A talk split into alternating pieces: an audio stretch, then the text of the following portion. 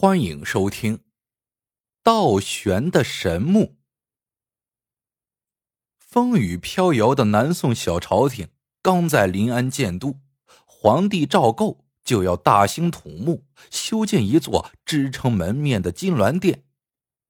工部侍造施览官职低微，无权反对。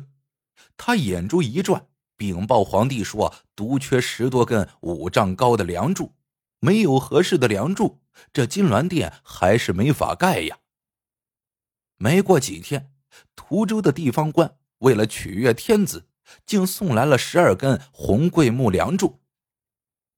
施懒望着这堆珍贵的梁柱，正寻思着，忽听差官禀报，说是外面有一个出家人求见。施懒想，我平时和僧人并无来往。他找我为了何事呢？施懒让那和尚进来，一问才知他就是普兴寺的方丈苦修老和尚。这十二根梁柱原本是普兴寺中准备盖大殿用的。前几天苦修正好外出化缘，想不到地方官趁他不在寺中，强行将木料弄到了京城。苦修这才一路追了过来。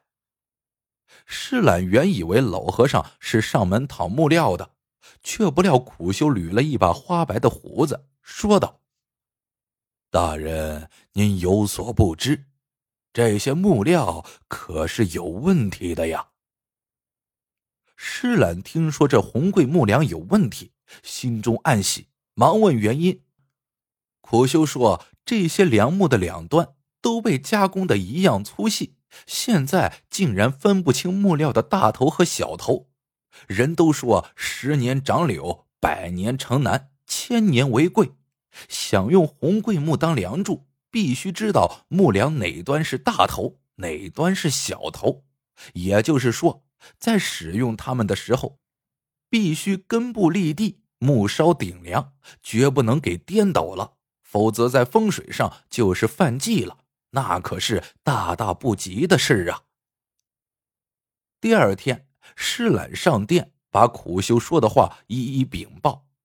赵构听了，心里也有些不安，他就把修金銮殿的木工刘老三宣了上来。刘老三一听，哈哈大笑。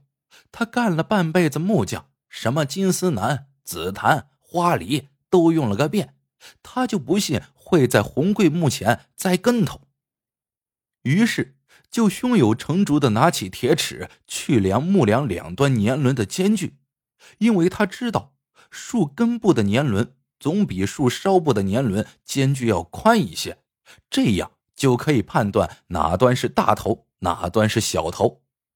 可刘老三用尺一量，那冷汗就下来了。那红桂木的两端都极为致密。都生有七八百道密密的年轮，都紧紧的挤到了一起，哪有什么间距呀？赵构见刘老三无法区分，忙问满朝的文武百官：“众卿可有什么好主意？”文武百官们七嘴八舌的争论了老半天，把赵构的脑袋都吵大了，也没弄出个结论来。施懒见时机到了。正要上前劝说赵构放弃修建金銮殿的念头，哪成想赵构一拍龙案，顿时大发龙威，喝令先将刘老三下狱，然后传下口谕，命施懒在三天内必须想出个解决的办法，否则就要拿他治罪。施懒回到家中苦思冥想，后来在一本《唐太宗本纪》中找到了一个解决的方法。第二天一早，施懒上殿，他先给赵构皇帝讲了个唐太宗三难吐蕃使者的典故。吐蕃的使者想迎文成公主进藏，可是唐太宗出了三道难题，其中有一道就是拿一根削的两端一样粗的木棍，叫他们分清大小头。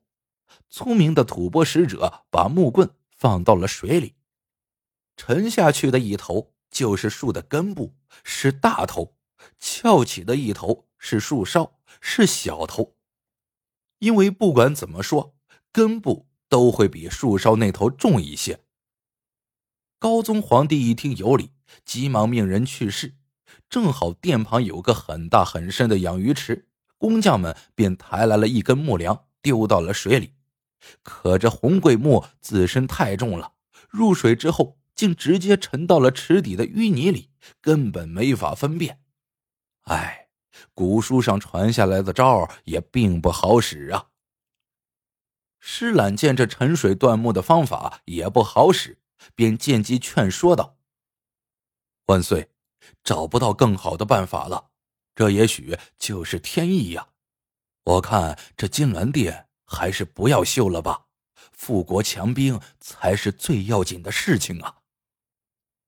赵构一听，气得把龙案拍得山响。施懒也就是一个小小的工部侍造，从五品的官职，竟敢在金銮殿上胡说八道，这简直是大逆不道啊！施懒被赵构下旨抓进了天牢，明天正午三刻，城隍庙前开刀问斩。苦修和尚正在临安化缘呢，听说施懒大人被关了起来，急忙用银子买通了狱卒，来到了天牢。见到施懒披枷带锁，苦修忍不住老泪直流。施大人可是一个为国为民的好官呐！他看着施懒，低声说道：“大人，老僧自有分辨那红桂木大小头的方法呀。”施懒听完，大吃一惊，扑通一声跪倒在苦修面前，央求道：“大师，您可千万要保密啊！南宋小朝廷偏安一隅，不思强兵富国，总想劳民伤财，盖一座富丽堂皇的金銮殿能有什么用？老百姓盼的是收复失地，直捣黄龙府啊！”苦修也是连连点头，可是不拿出个办法，明天施大人的脑袋就得搬家了。苦修双手合十，说道：“施大人，老僧自有主张，您就放心吧。”苦修和尚说完，含着眼泪离开了天牢。第二天一早，苦修来到宫门外，对守门的御林军说自己有变木的手段。赵构急忙宣见，苦修在太监的带领下，直接来到了堆着十二根红桂木梁的殿址面前。赵构领着满朝的文武跟在后面。苦修走到距离红桂木梁大约十几步的地方，忽然停住了。他指着落在木堆上的几只尖嘴小鸟，说道：“万岁，您知道那木梁上为何落有小鸟吗？”赵构摇了摇头，苦修便解释说：“这红桂神木虽然树质坚硬，但他也怕一种尖嘴黑蚁的侵害。这种黑蚁在树身上啃出巢穴之后，产下蚁卵，让虫卵在巢穴中自己孵化。而这种黑蚁肉味鲜美，是各种鸟雀最喜欢吃的食物。想要分清红桂木树的大小头。”只要在这些小鸟落脚的地方找到黑蚁就可以了。于是，几十名工匠一拥而上，终于在桂木上找到了十几个米粒粗细的小洞。工匠们又拿来了带钩的绣花针，伸进小洞，往回一拉，果然勾出了一个个黑蚁。先出来的是虫尾，后出来的是虫脑袋。要知道，红桂木生在深山中。不管什么虫在树身上磕洞为巢，都得是脑袋冲树梢，尾巴冲树根才成啊。虫脑袋向上，被磕出的虫洞方向自然向上，虫洞的方向就是红桂木梢头的方向啊。赵构听完苦修和尚的分析，连连点头，正要看上，苦修却扑通一声跪倒在地，说道。老僧是出家人，不看重身外之物。万岁，还是把施大人给放了吧，他可是个好官呐。赵构一听，点头说道：“好，传朕的旨意，就赦施懒无罪吧。”还没等太监去传旨，天牢的牢监急匆匆的跑进宫来禀报，原来施懒大人。昨夜在监房里已经用腰带自缢身亡了。临死前给赵构写了一封血书，血书的内容就是劝谏他放弃修建金銮殿的念头，卧薪尝胆，富国强兵，然后直捣还龙府才是正理。赵构看完血书，气得三下两下就把血书撕得粉碎。他恨恨的说道：“施懒这个小小的芝麻官太可恨了，临死前还要妄言朝政，真是死有余辜啊！”说完，赵构袖子一摆，吼道：“谁再敢妄言，朕定杀不饶！”苦修爬在地上，把施懒大人的血书。一片片捡了起来，用袍巾兜着，仰起头来对天悲嚎：“施大人，老僧上愧对佛祖菩萨，下愧对您的重托，索性就陪您一起去吧。”苦修和尚说完，用僧袍掩面，一头撞向了红桂木上，那殷红的血浆都溅到了木梁上。苦修和尚顷刻间倒地身亡了。三个月后，金銮殿终于造好了，富丽堂皇的大殿几乎把南宋府库的银两花了个精光。望着那十二根红桂木撑起的大殿，赵构十分满意，极为欣赏。可是他没有想到，苦修和尚讲的也并不是实情。其实。那尖嘴黑蚁在红桂木上啃出来的洞穴，都是冲着树根的。因为它要在洞中产卵呢。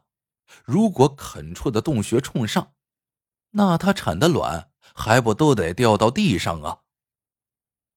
所以，金銮殿上的十二根梁柱现在都是根上稍下的倒悬着。那危险的情景，倒像是南宋小朝廷。他只苟延残喘了一百多年，最后还是被后金国给灭了。这里面的成败得失，就不是几句话能说明白的了。也许从立梁的那天开始，就已经决定了南宋小朝廷必将灭亡的命运了。